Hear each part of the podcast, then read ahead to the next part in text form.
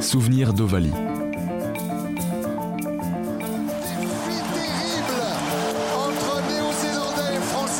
Un podcast original Ouest France.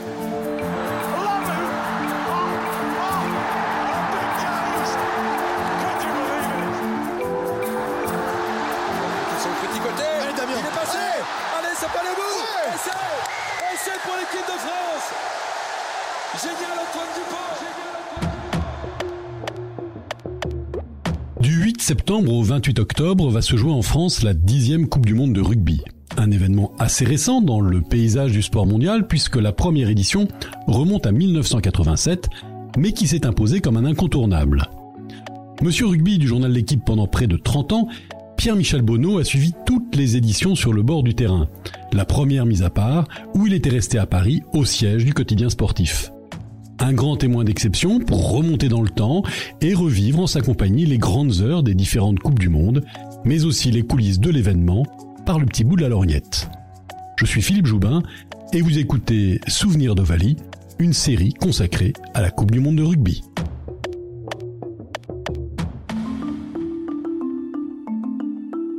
L'Afrique du Sud de Nelson Mandela accueille la troisième Coupe du Monde de rugby en 1995.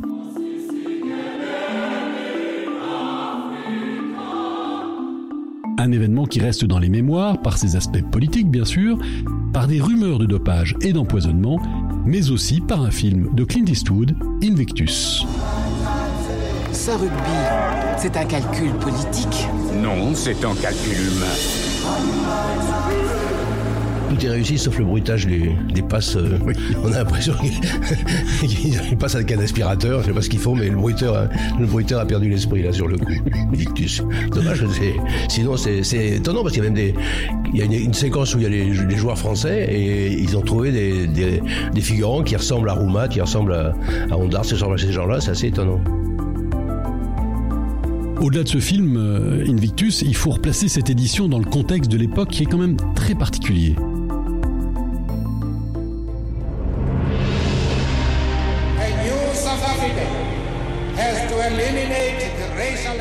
Contexte tout le monde le connaît, c'était la fin de l'apartheid. Madame, Monsieur, bonsoir. En Afrique du Sud, l'ex-matricule 466-64 est désormais chef de l'État. Nelson Mandela est en effet depuis ce midi le premier magistrat de ce pays, la nouvelle Afrique du Sud. Nous étions allés en tournée en 93, la France. L'Afrique du Sud n'avait pas joué les deux premières Coupes du Monde, ils n'avaient pas été invités. Et donc c'était leur première Coupe du Monde pour eux.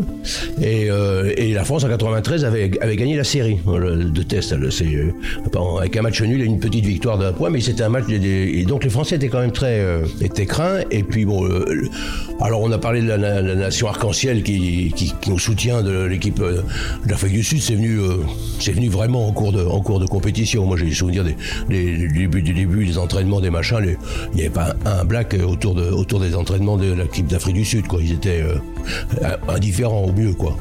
Mais ils étaient plus hostiles alors que le, le- le rugby c'était comme le symbole de l'apartheid, de, de la puissance des Blancs. Et, euh, et c'était très longtemps les, les Noirs sud- sud-africains. euh, tournaient le dos et même encourageaient les équipes adverses. En particulier l'équipe française quand il y a eu des, des joueurs de couleur comme Blanco ou Bourgarel avant. Ça, c'est le contexte, c'était vraiment euh, pas hostile parce que les, Sud-Africains, je te dis, nous cra- craignaient euh, un peu, mais même s'ils sont ils très hableurs et sont très fiers de leur rugby, donc euh, autour des bras, il a les bons, les bons barbecues avec les grosses saucisses et ils boivent de la bière, ils vous invitent à boire un coup, ah, on va vous en mettre 40, tout ça, ils sont très sûrs de, très sûrs de leur force. Mais après, quand même, au stade, ils ont moins fait les malins. François Pinard, le capitaine de l'équipe d'Afrique du Sud, suivi par euh, Durand, visé ici.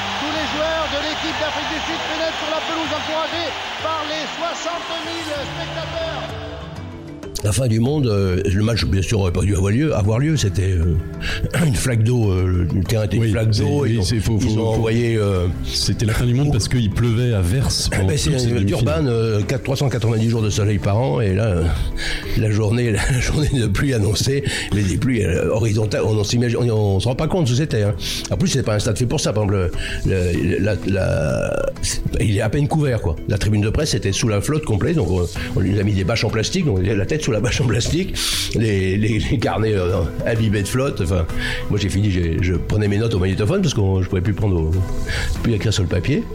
Et, et, euh, et euh, bah, ils ont ils ont épongé comme ils ont pu, euh, avec beaucoup de à Black sont arrivés qui poussaient l'eau avec des- quelques blancs pour faire des gamins blancs des écoles pour faire montrer que c'était que c'était fini à par tête, qu'ils étaient tous copains pour nettoyer le. Ça a un peu influencé l'affaire et, et, et, et aussi l'arbitrage dont on a parlé. euh,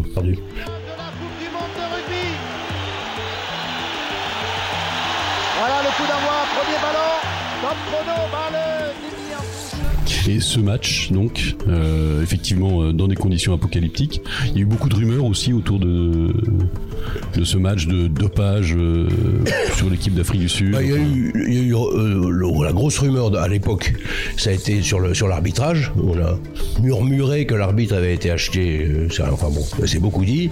C'est le même arbitre qui nous avait arbitré en 94 en Nouvelle-Zélande. où On avait gagné euh, les deux tests. C'était à l'époque, c'était l'ami de, la- l'ami de la France. Hein.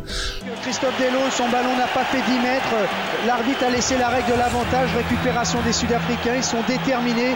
Ils essaient un peu d'emballer le match. Il a, il est sûrement sous la pression des événements, de la pluie, de d'un match où on voit rien. Ça, il faut bien le dire. hein, C'est un tas de boue. Quoi. Il, y a, il il y a moyen- de se tromper à chaque à chaque à chaque occasion. Quoi. Donc c'est un combat d'avant euh, titanesque et, et voilà. Et après, euh, les Français, euh, on a parlé, de, on a dit qu'il aurait peut-être dû changer, que Berbizier aurait dû changer la compo d'équipe, de mettre Franck Menel à l'ouverture, qui avait un coup de pied plus puissant que que Delo. En fait, c'était très compliqué de faire. Et puis ça aurait peut-être pas suffi. Alors c'est vrai que le, L'essai sud-africain, il y est probablement pas. Ça, c'est, il le dit lui-même, Kruger, qui l'a pas marqué, ou il est pas sûr. Et après, alors, Abdel Benazi, l'ai revu, là, il y a, ils ont réuni les, les anciens de 95, justement, donc, il y a pas longtemps. Et c'est, c'est- et tout le monde, tous les copains se foutent de lui parce qu'ils disent, ah ouais, c'est sa 32e version tu l'as marqué, tu l'as pas marqué, tu sais pas. Et, ben, enfin bon, après, euh, le lendemain du match, pas sur le lendemain, parce Parce que Benazi marque, Ma- marque un essai, euh, marque, enfin, glisse, glisse avec un ballon dans les mains sur euh, Philippe Saint-André et s'approche de la ligne d'en but. Chandel, il faut sauter, il faut tirer la. Oui, on l'a fait, essai, essai, essai, essai de Belasi. Il a dit Messi Bivan. Oh Qu'est-ce qui s'est passé Oh là là là, Monsieur Bivan, Monsieur Bivan. Il est dans le doute, Bivan. Oh Il est yo dans le yo doute. yo yo yo yo. Alors de 15 cm, 8 cm, ce qu'il a passé, il a pas passé. Les, images vidéo sont pas bonnes, on pourra jamais, on pourra jamais le dire de manière affirmative. Et lui, lui, franchement, dans le, le journal du lundi, parce que c'était le, temps béni où il n'y avait pas le journal le dimanche, on avait le temps de prendre son temps pour, pour écrire ses papiers, pour mouler la gothique. Et, euh, et donc lui, dans le journal du lundi, il dit qu'il a pas marqué, quoi. Et puis après, ah, l'histoire rattrapée par l'histoire et la légende, il, des fois il a dit qu'il avait marqué, enfin voilà. C'est vrai que les deux équipes étaient très proches, ça c'est sûr, c'est certain. Et que l'arbitrage a peut-être un peu influé, pas forcément acheté, peut-être inconsciemment, parce que c'est le poids de toute, l'histoire, effectivement. Euh, euh, Mandela était pas loin, il est venu pour la finale, ça, ça quand même, même si c'était pas, pas l'argument principal de dire que c'était la, Coupe du Monde de la réunification de l'Afrique du Sud. Sur, le moment, c'était pas ça, c'était une Coupe du Monde de rugby où on jouait au rugby, et, voilà, où les Néo-Zélandais étaient favoris.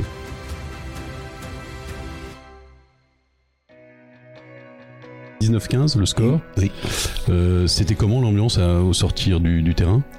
Ah, le, bah, les, les Sud-Africains soulagés, trempés comme des soupes et, et, et prêts, à, prêts à aller voir, à aller arroser ça quand même.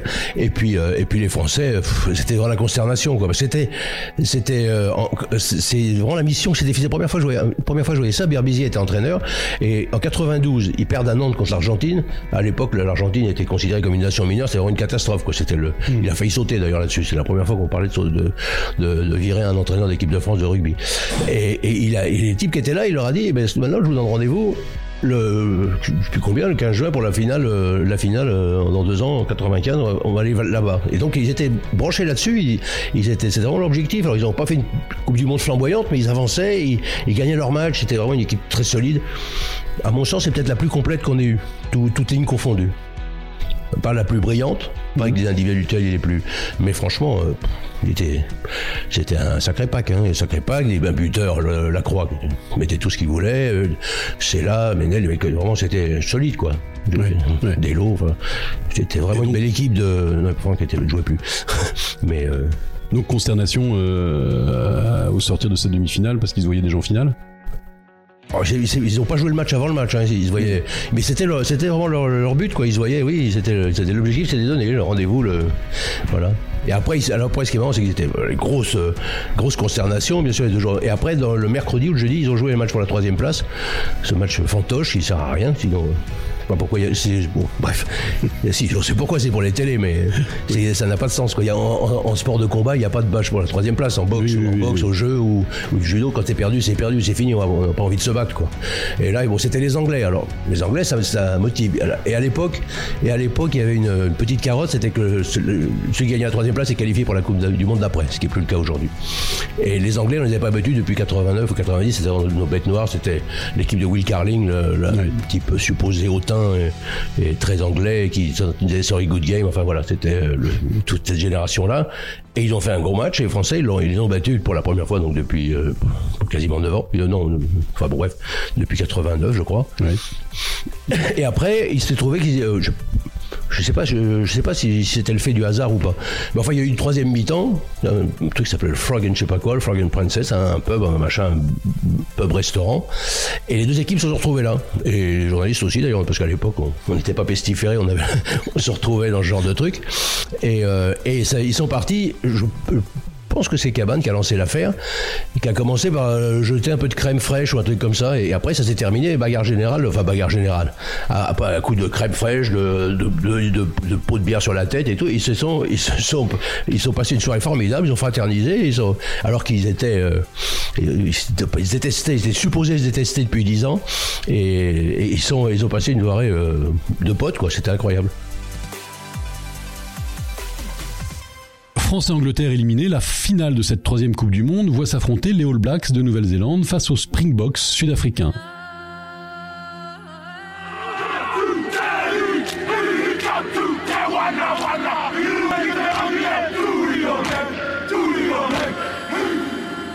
Et là encore, il y a des rumeurs de dopage des Sud-Africains et d'empoisonnement des Néo-Zélandais. Ils auraient été empoisonnés au jus d'orange aussi voilà. Euh, euh, voilà. Après, c'est quoi ces rumeurs ben, les rumeurs, euh, donc cette histoire de jus d'orange à l'hôtel des Néo-Zélandais empoisonné, qui, le mec aurait été malade, ils ont joué quand même, hein, ils ont joué leur finale, ça se joue à 3 points, hein, je sais pas combien, mais enfin c'est c'est une vraie finale quoi. Oui, oui, c'est une Il y a un buteur sud-africain qui met tous 30 skills, hein, et bon, bref, c'était un vrai match.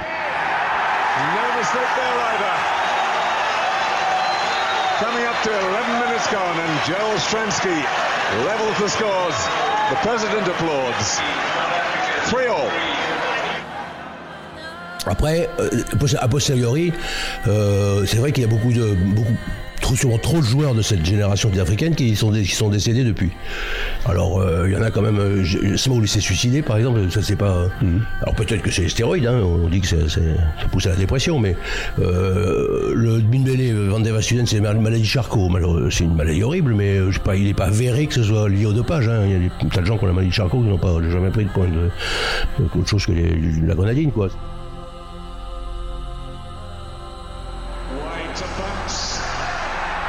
So often does, making that vital yard or two, and offside. The South Africans going over the top to kill it.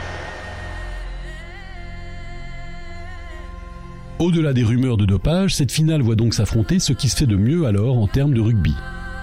Nouvelle-Zélande hyper favorite, la Nouvelle-Zélande de Lomu euh, et, euh, Mertens et, euh, et, et, qui avait crabouillé l'Angleterre en demi-finale, mais ils, ils avaient fracassé quoi. Ils avaient Lomu, il avait marché sur euh, marché sur les Anglais. Enfin, ils avaient vraiment mis 40 points et donc hyper favori. Le stade, euh, vraiment une grosse ambiance. Alors, ça, le, le, gros souvenir que j'ai de cette finale, c'est que ces, ces gros finaux sud-africains, ils, ils, ont fait commencer par c'était à l'Ellis Park, un stade très abrupt, et, et au-dessus du stade, ils ont commencé par faire passer un, delta, un, ULM, puis après un petit avion de tourisme avec un, un machin débarqué derrière euh, Boca, allez les Blacks, allez les Box. Et puis après il y a le plus gros, puis après ils sont passés à 747 au ras du toit. Et après, j'ai l'impression qu'on a l'impression que c'était au ras du toit, on a l'impression que le, machin allait s'effondrer quoi. C'était le, signe de leur, puissance, de leur, euh, de, de, de leur, euh, montrer qu'ils avaient des muscles quoi. des gros avions, quoi, et des gros trous, quoi. Et après, c'était un combat euh, furieux, et enfin c'est vraiment solide quoi. Et puis, euh, mais c'est euh, le plus grand match. euh, les, les Nouvelle-Zélande, Afrique du Sud, c'est c'est une histoire particulière entre eux. hein. C'est une suprématie du, du- de l'hémisphère sud et, et longtemps, euh, longtemps les les, les, les Box étaient devant. hein. Et là, il gagne, et l'ambiance, j'imagine, en Afrique du Sud. Oui, alors là, le, oui, oui, délire. euh, oui, le, communion, vraiment. Ça, pour le coup, vraiment tout le monde dans la rue, euh, euh, les embouteillages et machin, comme euh, ils savent pas trop leur truc, quoi. Ils sont plus euh, froids, c'est quand même des bâtards un peu, hein, élevés dans, élevés dans la pampa, hein, donc. euh, non, c'est pas des comiques, quoi, les Sud-Africains, hein. les blancs. Voilà, donc. euh, et là, fraternisation, effectivement, euh, multiraciale, et c'était vraiment. euh, Il y a de la spontanéité, je crois. La Coupe du Monde a changé quelque chose en Afrique du Sud? Profondément, je crois pas, malheureusement. Euh, c'était déjà un pays dangereux. Nous, on est là en 93, donc euh, la tournée 93, c'était vraiment euh, tendu, quoi. hein. Alors après, c'était juste la fin de l'apartheid, donc il y avait vraiment des, des règlements de compte, des machins. C'était, mais c'est resté tendu, c'est resté un pays où beaucoup de criminalité. Et, bon, il y a, et ça, ça a sûrement servi un peu à de, de moteur au, au, au, au rugby, au rugby noir ou les métis. Après, il y a eu la discrimination positive. Ils ont imposé des, des, un quota de joueurs noirs dans, dans les équipes nationales. Mais c'est, c'est- là, il y a- à l'époque, il y avait un, un noir. Hein. C'était Chester Williams. Hein, c'était- et, euh, à mon avis, il prenait l'apéro tout seul. hein. c'est pas. euh, il- c'était encore la- l'ancienne génération. Non, mais je plaisante, mais c'était l'ancienne génération des, des box qui avaient été élevés comme ça, quoi. Les, les vrais bourgs. euh, Donc, euh, on fréquentait pas les noirs. Donc, c'est pas. C'était même ouais, c'était du racisme, euh, mais natu- euh, presque naturel malheureusement. Quoi. C'était euh, appris à l'école. Quoi.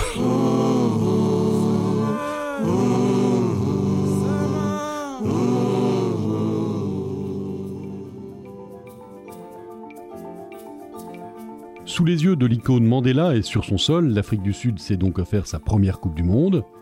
En 1999, la quatrième édition de cet événement se tiendra en Europe, avec, comme huit ans plus tôt, des matchs disputés dans les pays qui composent ce qui est encore le tournoi des cinq nations.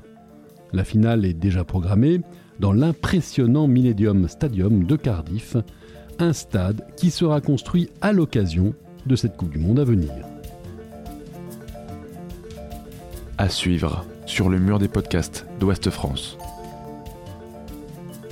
Souvenir de Vali, une série de podcasts de Philippe Joubin consacrée à la Coupe du Monde de rugby avec Pierre-Michel Bonneau. Réalisation Marius Seur, Pierre Fossé et Yanis Anglès.